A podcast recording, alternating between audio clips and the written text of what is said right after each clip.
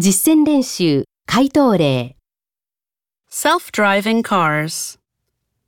Nowadays, many people use cars to get around town. Cars can be quick and convenient, but they can also be very dangerous.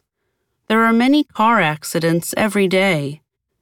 For this reason, some car companies have created cars that can drive themselves. Some people choose to drive such cars, and by doing so, they try to avoid causing traffic accidents.